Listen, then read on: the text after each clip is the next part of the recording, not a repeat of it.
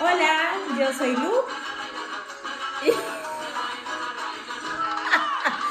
y yo soy Rob. Y esto es Ya que estamos.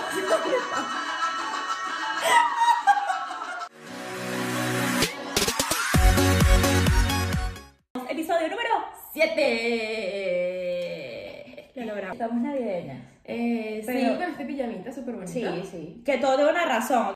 Va a ser hablar de las tradiciones venezolanas navideñas que las amamos. Para que los que nos siguen desde acá de España, desde cualquier parte del mundo, pues se enteren. Y pues los venezolanos, pues nos pongamos a recordar un poquito de todo lo sabroso que es la Navidad, que es nuestra época favorita del año. Demasiado. Así que bueno, empezamos con. Esto hay que dividirlo, este programa hay que Sí. dividirlo en ítems. ¿Cómo llevar a cabo, cómo llegar a el 24 de diciembre y no morir en el intento? Lo primero es que, bueno, nosotros celebramos el 24 de diciembre, no el 25. Más bien el Exactamente. 25 es el día que pasas la resaca. Este, y cuando eres niño, quieres despertar a tus papás a las 7 de la mañana para jugar. Para ver a todos los juguetes. Sí, pero ya eso pasó a medianoche. No es como uno en las películas gringas que uno espera el 25 a las 6 de la mañana para despertar a tus no, papás. Porque probablemente te mate. Tus papás van a estar con una resaca horrible el 25 a las 8 de la mañana. Y te matarían. Para eso te dan los regalos a medianoche. Para que luego tú te resuelvas la existencia hasta las 3 de la tarde cuando ellos se despierten. Total, total. Entonces, eh, nosotros nos disfrutamos el 24 desde el 24 de la mañana, eh, donde nos estrenamos las pijamas normalmente. Sí, pero antes- 25. Está el tema de eh, dónde lo vamos a pasar. No, claro, por eso. Ah, entonces vale. empe- empieza así. Eh, entonces, el primer ítem sería ¿dónde pasar el 24? Y bueno, luego ¿dónde pasar el 31? Mi experiencia es súper bonita porque eh, mi familia por parte de mamá y de papá se han llevado bien siempre. Entonces, hasta, bueno, hasta que yo me vine a, a España, siempre la pasamos juntos. Ok. O sea, Todos. todos. Los todos. de mamá y los de papá. Y los de mamá y los de papá. Eh, muy, muy pocos años, recuerdo yo que eh, lo habíamos hecho de manera separada, pero me encanta porque pasó por mi familia Dávila.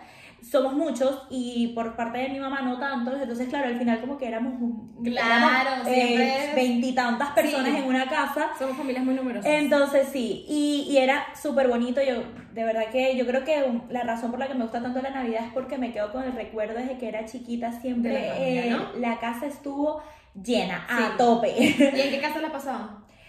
Pues bueno, nada, nosotros teníamos como una casa de campo, por decirlo de alguna manera, que era mi casa que quedaba en el... Maldita pobreza. No, vale, una casa de campo, no era de- Era en el campo, Ya, ya, me explico, como una casa del pueblo, es que no Sí, sé cómo sí, explicarlo sí. como para la gente de España.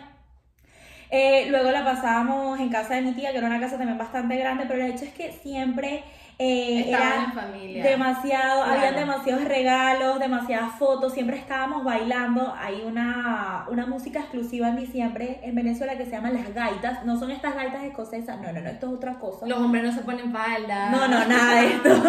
Uno Eh, baila como así. Eh, exacto. Eh, de verdad que lo disfruto y añoro eh, esos momentos. Es que en mi familia también siempre andaban, ¿dónde pasamos este, esta Navidad? Eh, Si el, el año pasado la pasamos en casa de tu mamá, este año la pasamos en...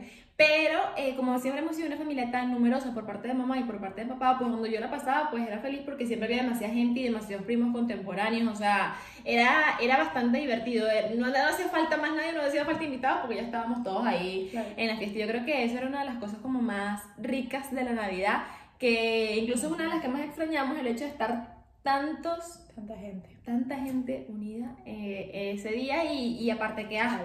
O sea, era disfrutar de las hallacas, de tal, no sé qué. O sea, Bueno, las hallacas, define hallacas. hallaca, dícese. La hallaca es como un tamal, ¿no? O sea, está eh, en una hoja de plátano, una masita así, chiqui, chiqui, chiqui, chiqui, De chiqui, maíz. de maíz.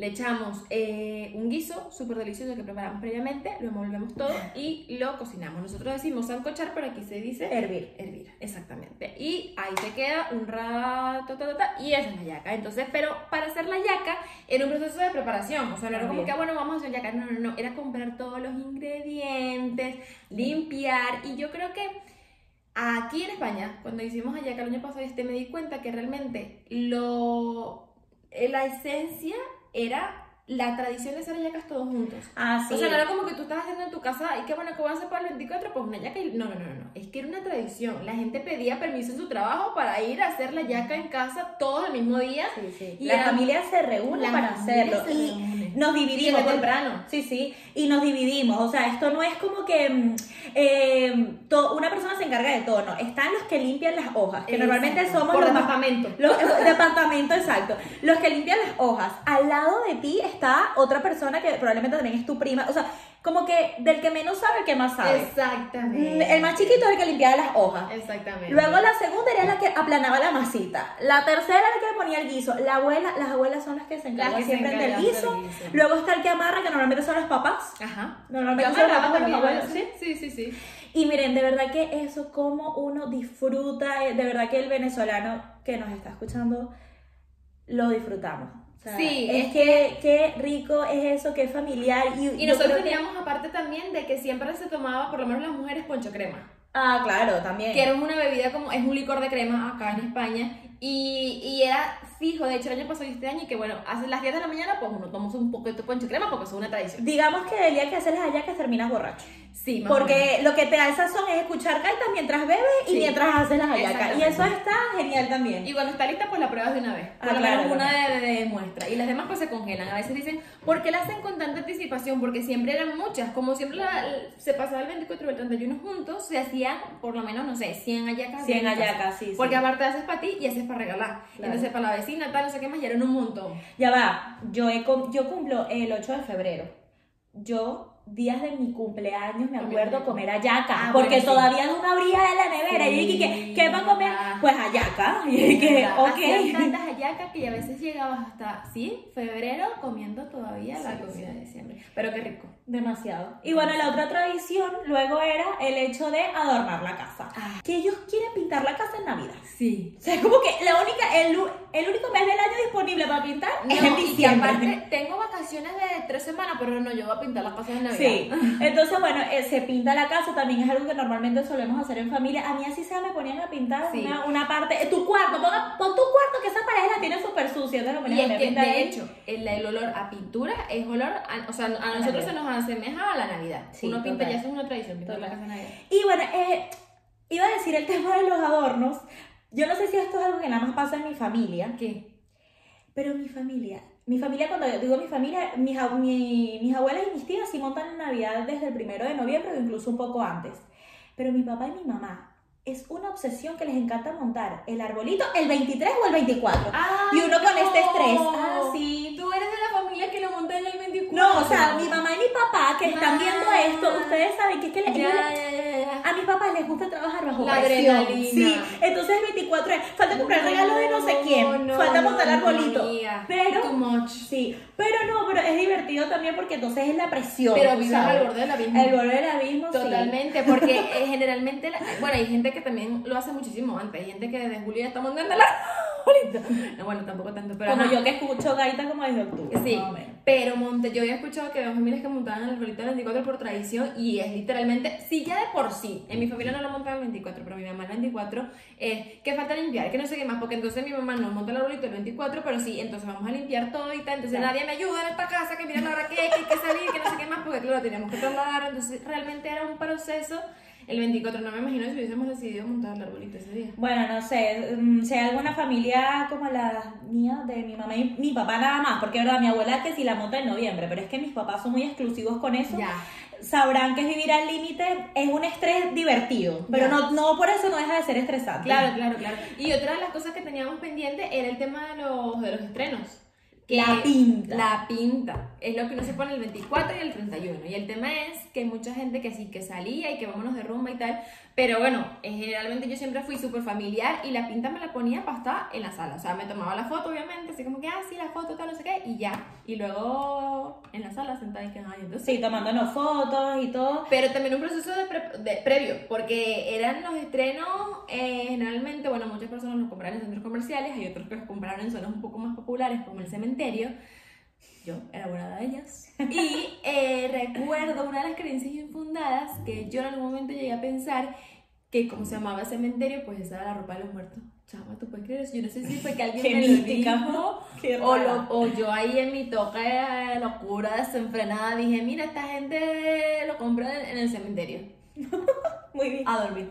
Entonces, y lo compramos ahí y era, no solamente era estreno, era pijama, Pijama, era pijama. pantaleta, o sea, braga, era ropa para estrenar, era los zapatos, era no sé qué más. O sea, era 31, 24, primero, 25 y tal, y el 25 el primero era en pijama. Claro, por eso nosotros tenemos los pijamas ahora en representación de eso, de que nosotros, yo por ejemplo sé que acá en España y en Portugal, que mi familia es de Portugal, eh, los 25 quedan para comer. Ajá. What? En Venezuela tú No. despiertas a tu, tú osas despertar a tu papá a las 12 para comer y te dicen que, que caliéntate una yaca. Ah, sí. Pero ni me pregunte, ve, caliéntate, la resuelves y Muchas ya. veces hacían O alguna sea, sopita o algo, pero la mayoría de las veces era ayaca y ya. Claro, sí, sí. Y eso, en pijama, ese día era más que todo como para ver cosas de los regalos, tomar chocolate caliente y cosas así, pero no salir de casa. O sea, No. sí, nosotros es que el 24 y el 31 es como una fiesta continua, Sí.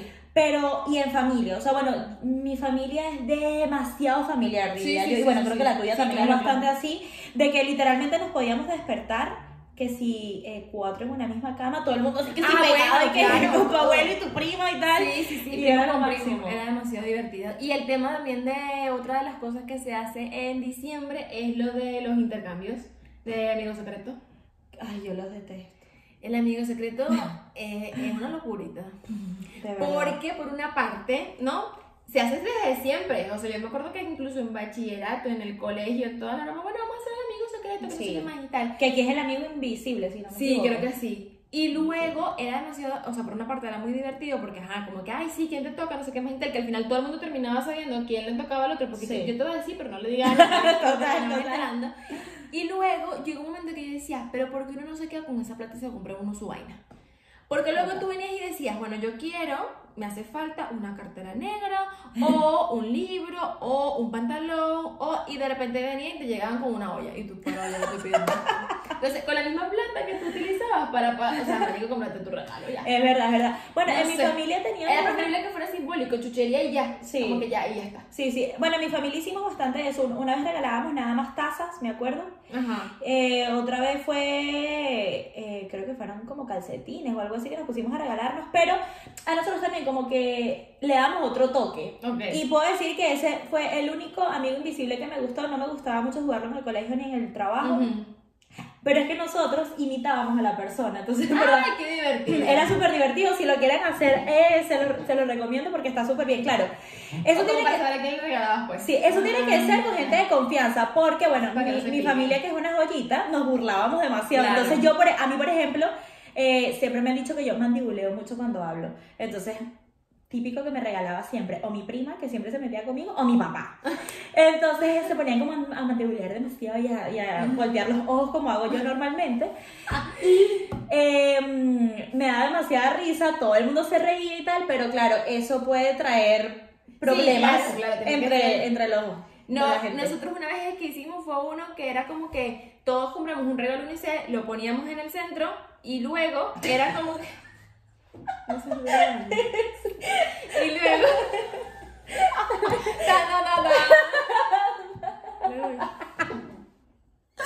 Y luego era como que teníamos los regalos en el centro, todos eran unicel, tú agarrabas uno y luego como que te lo podían robar. Era por número. Ah, o sea, y luego como que te lo podían robar y entonces siempre mi abuela nunca quería regalar los chocolates. Entonces, abuela, pero regala los chocolates, que ya no te toca. Y ella, no, me muero con estos chocolates aquí, no jodas.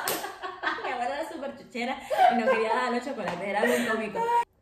A mí lo que me pasaba con el amigo secreto o el amigo invisible, o sea, que me porque me gustaba nada más en familia y no en el colegio y demás. Primero por lo que dijiste, típico que la gente se empezaba a decir, coño, no digan, no digan. Y la otra es que yo también pienso que, que termina cayéndote la mala suerte de que le regalas a alguien que no te conoce ni que tú conoces. Ay, bueno, por Porque, eso, por ejemplo, por sí, eso. yo soy una persona muy sencilla. O sea, mira, yo tengo que sí esto que nunca me quito, los mismos pendientes y tal. Entonces viene alguien que me regala un paquete de este tamaño de pulseras y de pendientes. Y que chico, yo no hago nada con eso. Claro, porque claro, yo, claro, soy, yo soy muy, pero muy eh, tradicional. O sea, Ajá. yo no soy de estarme cambiando, yo no soy como coqueta en ese aspecto. Ok. Y también me tocaba gente que yo decía como que, ¿qué carajo le regalo yo? a Sí, él? sí, sí, Entonces sí. como que, ay, no, me, me Pero por eso te digo, porque yo, yo un momento es que me acuerdo clarito que yo escribí, bueno, me pueden regalar esto, o esto, o, o sea, pero eran de regalos específicos, en plan, una cartera negra, Ya. o tal no sé qué, y marica me terminaban de regalar, ay, Dios. me terminaban regalando algo totalmente diferente a lo que en algún momento planteé, como que no, hombre, con esa plata me compran mi regalo y que señora se compró su regalo y ya eso. Y pues ya está. Pero hablando de regalos, hay unos regalos muy importantes y aquí, alerta, spoiler, por si alguien nos está escuchando con algún niño que sepa que se puede poner los audífonos porque vamos a hablar de la verdad sobre el señor gordito de los regalos. Que bueno, también en Venezuela nosotros le hacíamos carta a Santa o al Niño Jesús, Ajá. que en España más que todo le dan importancia a los reyes. A los reyes, sí. A yo tengo una anécdota muy buena con los reyes porque a mí los reyes nunca me, me llevaron regalos. O sea, en Venezuela se escucha de los reyes, pero como que no es tanto. Pero los reyes dan que si chucherías, ¿no? sí, pero a mí Como que, eso. ajá, ajá. Entonces, eh, bueno, para los que no saben, en 1999 hubo un deslave en, una- en la costa de Venezuela. Fue muy horrible, muchas muertes y fue justamente en, fue para diciembre, ¿verdad? Eh, bueno, fue, fue muy feo. Y entonces eh, yo le pregunté a mi papá, papá, ¿por qué a mí los reyes no me traen nada? Y mi papá me dice, pero así, o sea, yo, yo, yo me acuerdo que hasta me sentí mal, me dijo, ¿tú crees que una niña como tú que lo tiene todo, los reyes le van a traer a alguien como tú cuando hubo un deslave y hubo niños que se quedaron hasta sin papás? Y yo, ¿y qué? Soy lo peor. Claro. Gracias, Porque papá, por darme el trauma. Nico, Pero- te pasaste, Nico, te pasaste.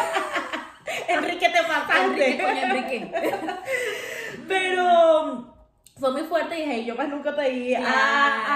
Reyes, pero claro, lo que no le pedía a los reyes se lo pedía todo a Santa, Santa, mi amor. Esa lista mía era más larga que una lista de mercado. No, bueno, es que Santa es la que traía los buenos regalos. Yo me acuerdo que los reyes siempre traían, era que si chuchería, pero es que yo me acuerdo, o sea, mi mamá siempre fue casi que incluso yo a los 20, mi mamá estuviese aquí viviendo conmigo y ahorita a los 25, 27, mira, 27 años que tengo yo, mira, 25. aquí está tu regalo del rey y tu regalo del niño Jesús. O sea, mi mamá es una cuestión de que de verdad siempre, aunque sea un detallito, incluso ya de mayor, no voy a decir viejo, ¿no? Porque estamos en la flor de la juventud, ya de mayor nos daba regalos, pero sí, obviamente, muy importante eso. Enrique, te pasaste, pero tenías razón, Enrique. Te la compro, Enrique. Ya, ya, ya. Igual que Enrique, yo, yo me enteré por mi papá de todo. ¿Cómo te qué? O sea, bueno, es que lo que, lo que, al punto que queremos llegar es que, bueno, como ustedes supieron que, bueno, que Santa era tu papá, pues yo voy a contar cómo fue mi, fue un drama, fue un trauma. Mira, yo, a mí se me olvidaba la carpeta de inglés. Yo estaba en sexto grado. Entonces, eh, siempre se me olvidaba la carpeta de inglés. Y mi papá, mi papá es químico. Y él tenía una carpeta llena de muchas fórmulas químicas. Entonces, yo un día me bajé del, del carro y agarré esa carpeta. Yo dije, venga. Y cuando abro, eso estaba lleno de, de puros papeles de química que no, yo no entendía, pero yo necesitaba tener esa carpeta vacía para entrar a mi clase de inglés. Entonces como que había un cierrecito y yo quería meter ahí todas las hojas, pero no cabía. Y yo decía, pero ¿por qué no cabe esto? Y yo estaba haciendo clase de inglés, ¿no? Viendo cómo metía eso desde que la teacher me, me regañara. Y de repente meto la mano y cuando saco, ahí habían como cuatro cartas de Santa. Ah. Bueno, bueno. O sea, mira, a mí se me aguaron los ojos en la clase. Yo no sabía cómo explicarle a la teacher. Yo no sabía cómo explicarle a la teacher que yo había conseguido unas cartas de Santa, pero a la vez que no me regañara porque no había llegado mi carpeta de inglés, entonces eso para mí fue un trauma. Y, y fue muy fuerte, este, cuando papi se enteró, papi estaba como que, bueno hija, yo lamento que te hayas enterado así, Claro, pero ya lo claro. sabes. Pero que yo me enteré y yo tenía 12 años. Ya. No, 11, 11, 12 años. O sea, yo de verdad, yo me viví mi bueno, acabo de enterar. Sí, sí, y yo me acuerdo, Amiga, te enteraste muy grande. me enteré muy grande, sí, pero, Pero que- como tú a los 16 años sigues pensando que este niño es su ¿no? 12. A los 18 en la discoteca. ¿Cómo que de, cómo que son de mi papá? ¿Qué te pasa? claro que no. ¿Qué te pasa, chama? es que, coño, yo creo que mi- por lo mismo de que mi familia eh, siempre se vivió muy a fondo el tema de la Navidad, me lo quisieron resguardar muchísimo. Mis Ok. primas incluso, yo, mi prima más grande me lleva 5 años, que ella me lo pudo haber dicho. Y ella siempre fue demasiado bonita conmigo y me mantuvo la ilusión. Ah. Entonces, como que, oye, de verdad que fue muy lindo. Y yo espero hacer lo mismo con mis hermanitos, pero bueno, no dudo mucho que se pueda ya. Pero de verdad que yo me lo viví muchísimo y fue doloroso enterarme claro, que mi papá Eso era fue un Eso santa. fue un despecho. Tuvo que haber sido un despecho. O sea, me aguaron los ojos, eso lo Claro. recuerdo mucho. Yo recuerdo de ese momento, no, haber, no recuerdo que haber sido tan traumático. Yo recuerdo, mm, en el colegio ya se empezaba a rumorar como que sí, como que santa, como que tal. Pero yo no, no, porque habían amigas que sabes que uno, ah, no, yo lo vi pasar en la noche y yo, Ah. y o sea, yo me lo creía. Pero luego hubo un día que no sé por qué yo como que estábamos sentados así leyendo y yo, mira papá, este, ¿y Santa quién es? Ah, somos nosotros. Sí, sí, sí, o sea, yo como que bueno, es que somos nosotros. Ah, y el niño, y los reyes, no, también. Y el Eso somos Y el todos. ratoncito afuera, sí. Y entonces, ¿quiénes son mis padres? Mi padre ¿Quiénes son ustedes? me falla su verdadera identidad. No, y claro, ya ahí me enteré de todo, pero no recuerdo de verdad. Yo creo que ya también estaba grande. Me imagino que ya tendría como. A ver, habré tendrí- Tenido. tenido como 24. Me enteré el año emigrar. Tu papá yo hay algo que quiero decir. No hagas carta del año que viene porque ya no vamos a allá, ¿viste?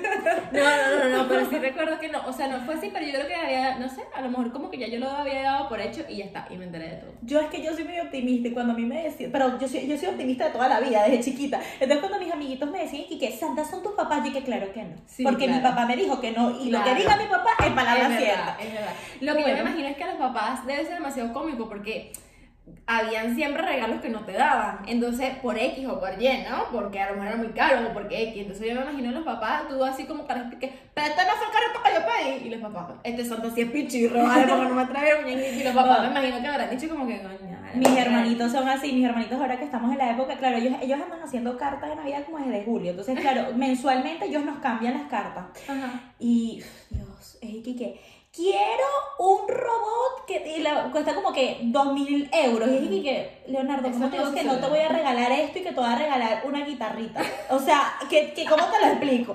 Pero bueno, nada, lo importante es mantener la ilusión de, de los peques porque es lo que le da la chispa a la Navidad. ¿Y qué regalo tú sientes así que no te que tú pediste? Porque todos tenemos de repente un regalo que siempre pedimos y que nunca nos dieron. Yo te voy a decir algo, a mí me dieron todo. Yo fui Oh, una niña muy malcriada.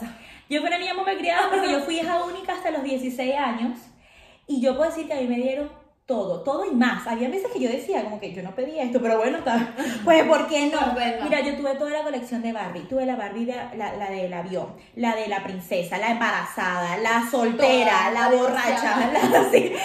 Yo toda la cantidad de Barbies, Bratz, eh, la casa, el avión, el ca- ¿qué te Dios, pasa? yo todo, o sea, yo algo que, digo, yo me viví, y a lo mejor por eso es que no quería aceptar que Santa eran mis papás, porque que yo no quería, Y si no, fijo. No, papá, yo no me he enterado. yo quería que me siguieran regalando, pero nada, yo lo viví súper, súper Yo bien. sí tengo uno, o sea, gracias a Dios también, eh, dentro de las posibilidades, mis papás también siempre me traían las cosas que pedían la carta, pero sí recuerdo uno, pero es que yo creo que ya era muy grande y mis papás como que, mira, ya detente que eso no te lo vamos a regalar.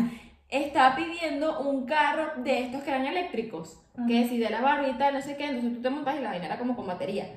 Pero claro, cuando yo lo pedí, yo me está, yo creo que ya era muy grande, porque mi papá es que no, se lo regalaron a mi hermano, o sea que, que se podía, pero mi papá es que, mira, Román, ya espérate, por lo menos en la universidad y te regalamos uno de verdad, porque que, que, que no te vamos a regalar, tú no cabes en esa vaina ya.